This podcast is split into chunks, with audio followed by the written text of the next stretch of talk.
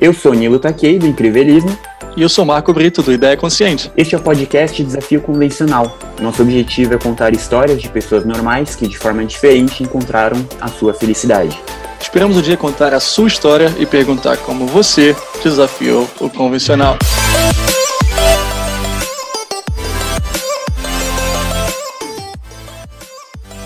O que é certo e o que é errado? Nesse episódio, a nossa convidada Cláudia Manfrim mostra como o que é dado como certo para muitos pode ser errado para você. Aos 27 anos, já era executiva de RH, responsável pela América Latina de grandes bancos aqui do Brasil. Porém, as exigências do trabalho trouxeram impactos negativos. No momento em que tomou a decisão de seguir seus sonhos e, inclusive, mudar de cidade, perguntaram se ela tinha ficado maluca ou se tinha dado errado em São Paulo. Hoje ela tem a própria clínica e o projeto Pense 360 ajuda no desenvolvimento de pessoas e de famílias e ainda contribui para a sociedade, convertendo o faturamento do Pense 360 em doações. Ah, e ela se considera muito mais feliz. Encontre ela no Instagram, nas páginas arroba projeto Pense 360 e arroba Cláudia Manfrim, com M de Maria no final. Espero que gostem do papo. Bem-vinda, Cláudia, ao podcast Desafio Convencional. Olá, Nilo, obrigada pelo convite.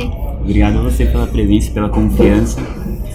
Vamos lá, a gente estava falando um pouco antes sobre o, o projeto 360. Conta pra gente um pouco mais sobre como que funciona, o que que ele é, por que que ele existe. O projeto 360 foi uma ideia minha, né, e da Analice, minha amiga, porque eu sempre gostei muito da área da educação.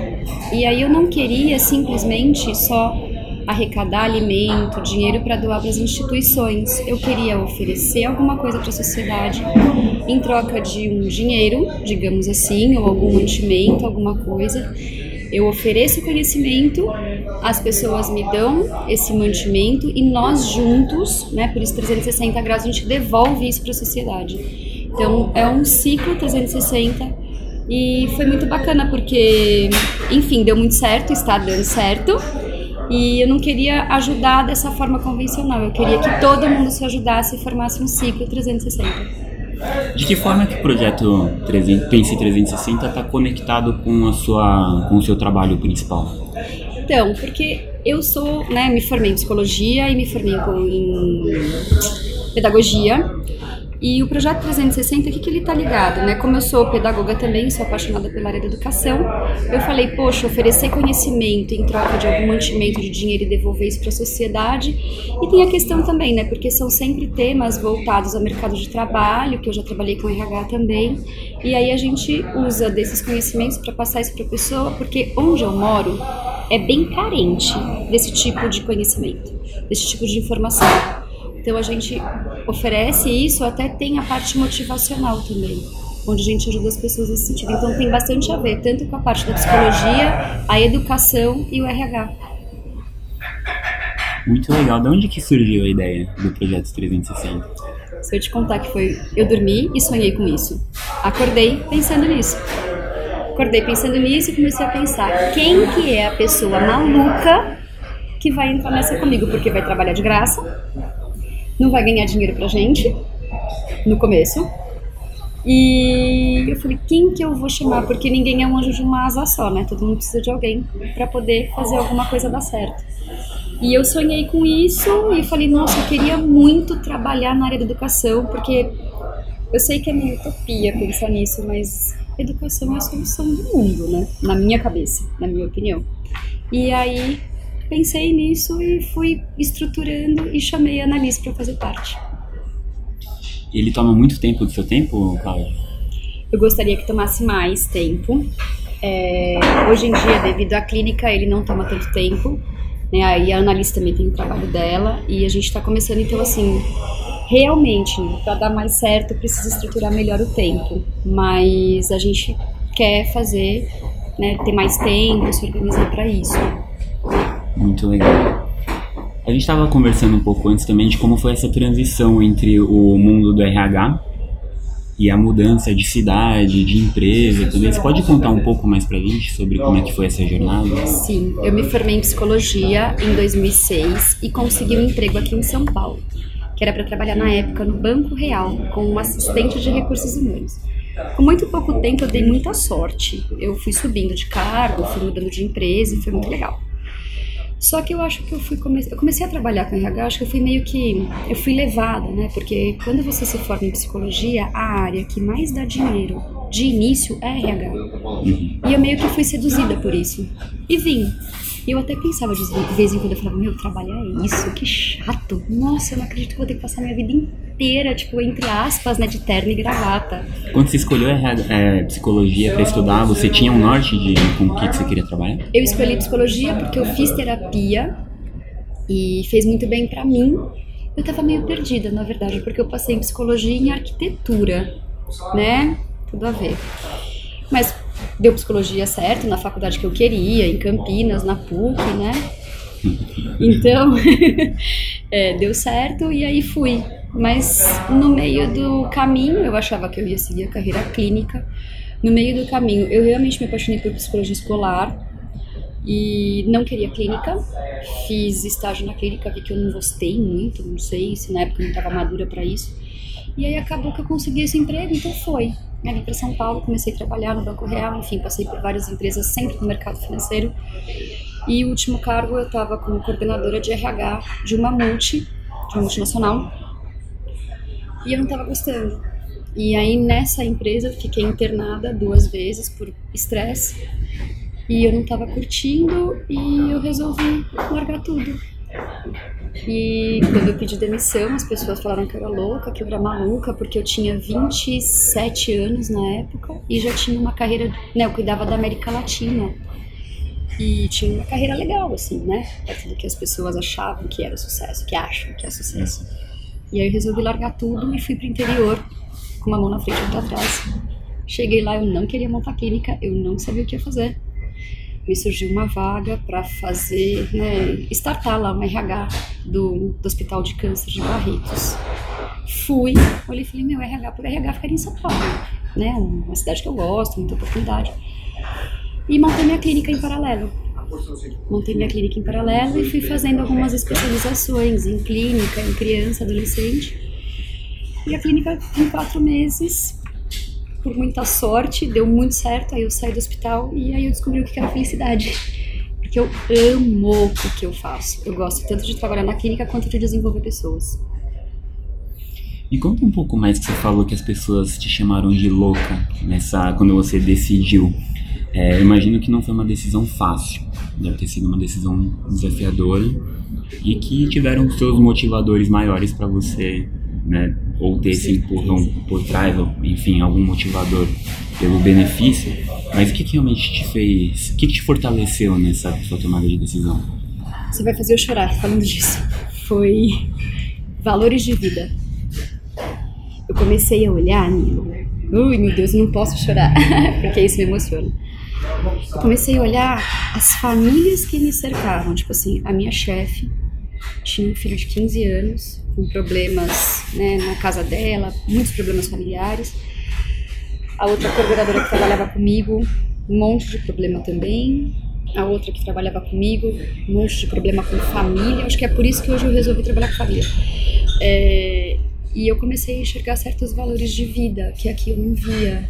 Aqui eu não via família, era muito ter e não ser, uma projeção de sucesso, né, de felicidade muito americana, né, aquela coisa de sucesso americano.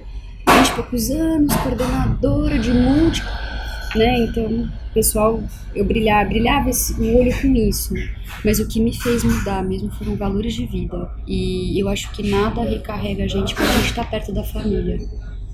Incrível. É, a coisa mais feliz do mundo. E em relação aos, aos principais desafios, é, que que, como é que as pessoas a, ao seu redor levaram essa sua decisão? O que, que você internamente tinha de, de barreiras? Quais foram os seus principais desafios? A pessoa que mais importa no mundo é você mesmo, né? E a pessoa que mais importava no mundo naquele momento, que era eu mesmo, que eu estava doente em vários, vários sentidos, né? Acho que questões emocionais, física também, né? Que eu tive probleminha físico, fiquei internada por estresse. E a pessoa que mais importava no mundo estava doente.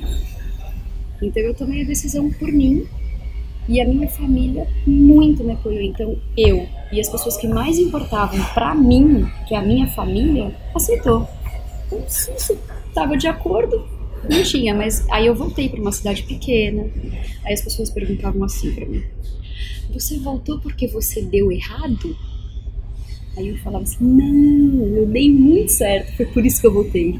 Porque se eu tivesse dado errado, eu não estaria trabalhando tanto e não estaria tão estressada. Eu voltei porque eu dei tão certo, tão certo lá, que eu queria uma coisa mais tranquila. Olha que louco que é isso, né? A gente faz tudo achando que tá indo pro caminho certo, a gente dedica tudo. Mas o que, que é o certo? A gente estava falando, falando sobre isso. Né? O que, que é o certo e o que, que é errado? O que é o certo e o que é o errado? Exatamente. O certo, na minha opinião, né? O certo é aquilo que te convém, que te deixa feliz. O teu bem-estar. O teu bem-estar, para mim, isso que é o certo. Nesse tempo, né? É, duas outras pessoas que trabalhavam comigo também, que eram pessoas que todo mundo apostava, que a gente tinha entre 20, a menina, na época, a minha amiga tinha 24, eu tinha 25 e o outro tinha 26. É, quando a gente trabalhava num banco de investimentos, era o trio, os três mosqueteiros, né? Tipo, todo mundo falava, meu Deus, esses três vão dominar o mercado, não sei o quê. Ela não trabalha mais com RH, ela também saiu do mundo empresarial, ela montou uma brigadeiria na cidade dela e o outro também, que era a maior aposta, digamos que dos três, assim, ele também não trabalha mais nisso. Ele resolveu também ser feliz e ele montou uma rede de grab and go na cidade dele. Esses pessoal vão ser os próximos entrevistados pro programa do Desafio Convencional. É muito legal, muito legal. Eles são muito legais. Nós éramos os três mosqueteiros. Isso é uma vantagem desleal. Gostar do que faz, amar o que realmente faz, se a sua concorrência não gosta, é uma desvantagem desleal muito forte da parte deles. Né? Desvantagem para eles e vantagem para você. E quando a gente gosta de alguma coisa, às vezes a gente está descansando estudando aquele assunto. Às vezes a gente marca um almoço com um amigo do mercado de trabalho, né? Do que é. Uhum. Não dá nem pra diferenciar a vida profissional e pessoal. Que é o que a gente estava falando também. É, é, é, uma vantagem desleal enorme. É, é. E hoje, em qualquer área da, da vida, há maneiras de se ganhar dinheiro. Ainda mais hoje, no mundo de hoje. Então eu concordo demais com isso. Se a gente encontrar alguma coisa que a gente gosta e realmente se dedicar para aquilo, é, primeiro que, para mim, como a gente trabalha muita parte do nosso tempo na vida, seria um desperdício a gente não gostar do que a gente faz. Com desperdício de vida. Desperdício de vida, é. E outra que para você ser um dos melhores e ganhar um dinheiro, você, eu parto do princípio que a gente tem que ganhar para ter essa desvantagem, essa vantagem desleal, vamos dizer assim. Então concordo demais com isso. Um, uma pergunta que eu sempre gosto de fazer para as pessoas. Não é de matemática, né? A de matemática eu vou deixar para o final. Queria te perguntar, Cláudio, o que é felicidade para você? Felicidade?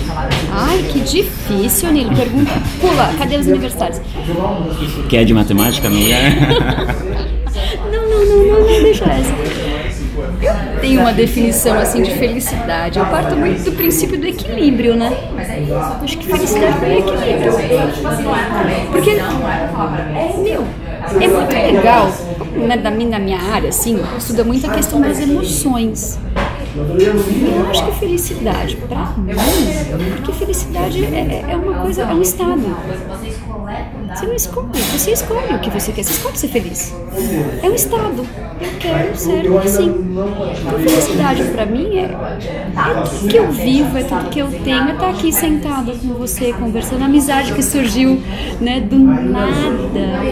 Para mim, felicidade é tudo. Assim, eu não tenho uma definição. Para mim, é esse equilíbrio que eu levo na minha vida. Tem gente que fala assim pra mim: Nossa, mas você é feliz, né? Como se fosse uma crítica.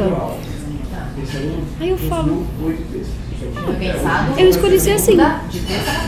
Os mesmos problemas que você tem, eu tenho. Tem dias que eu falo, ai meu Deus do céu, sem dinheiro para pagar a conta. Tenho também. E posso escolher como eu encaro isso. Eu acho que isso é felicidade, é esse equilíbrio que você consegue ter na vida. Porque eu posso acordar e falar, nossa, tá chovendo, que saco. Eu posso falar, puxa, que maravilha, graças a Deus tá chovendo é uma condição para mim, felicidade. Demais. Se você pudesse dar uma dica para Cláudia naquele momento de indecisão, quando você tomou a, a decisão de sair do, do mercado de, de, RH, se você pudesse dar uma dica para aquela Cláudia, com as inseguranças que ela tinha, com as dúvidas que ela tinha, o que, que você falaria para ela?